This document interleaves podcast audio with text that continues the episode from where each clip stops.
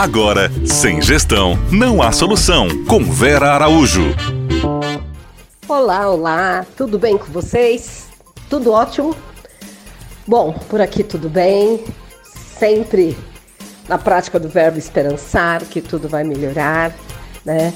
Que estamos a cada dia desenvolvendo mais capacidade de superarmos crise, de trabalharmos com os indícios do, daquilo que precisamos fazer mediante uma crise para o nosso negócio. Né? A crise tem o papel de mostrar as nossas deficiências, mas também as nossas oportunidades. Então, dentro dos nossos cinco minutinhos diários de gestão para negócios de alimentos e bebidas, a gente foca nisso, naquilo que é possível fazer para melhorarmos os nossos negócios. É, eu sempre comento com os clientes, com os alunos, que a gente não faz nada errado.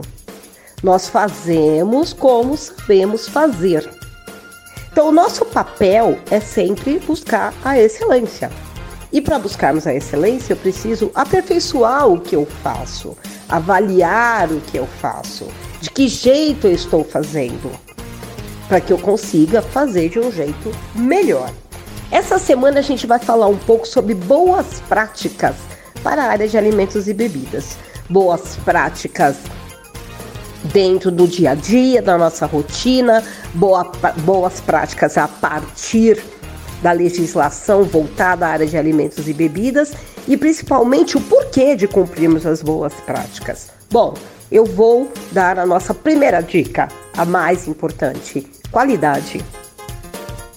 A garantia da qualidade dos nossos serviços e dos nossos produtos passa impreterivelmente pelas boas práticas de higiene e manipulação. Por quê? Eu não compro qualidade, ninguém compra qualidade, ninguém vende qualidade. Qualidade é obrigação. Qualidade vem a partir da percepção do nosso cliente, do que ele está vendo. Se eu entrar no melhor restaurante do, do mundo, frequentar, né? Nossa, mega indicado, foi indicado, indicado por revistas, indicado por amigos, e eu chegar e dar de cara com um banheiro sujo, sem papel, desorganizado, a minha percepção de qualidade desse lugar está comprometida. Porque se o banheiro, um lugar público, voltado a todo mundo, está sujo, o banheiro, algo que eu vejo, que o meu vizinho de mesa vai ver, que o meu acompanhante do jantar vai ver, está sujo, e as áreas que eu não vejo. Uma das coisas que a gente tem que lembrar o tempo todo é que o nosso cliente trabalha com credibilidade. Ele trabalha com confiança. Quando ele nos escolhe para consumir, ele tem a certeza absoluta de que o que ele vai receber teve um cuidado desde a escolha do fornecedor. Isso é qualidade. Qualidade são processos. Todos os processos até que o produto que o meu cliente vier adquirir, alimento ou bebida, chegue na mão dele, chegue à mesa.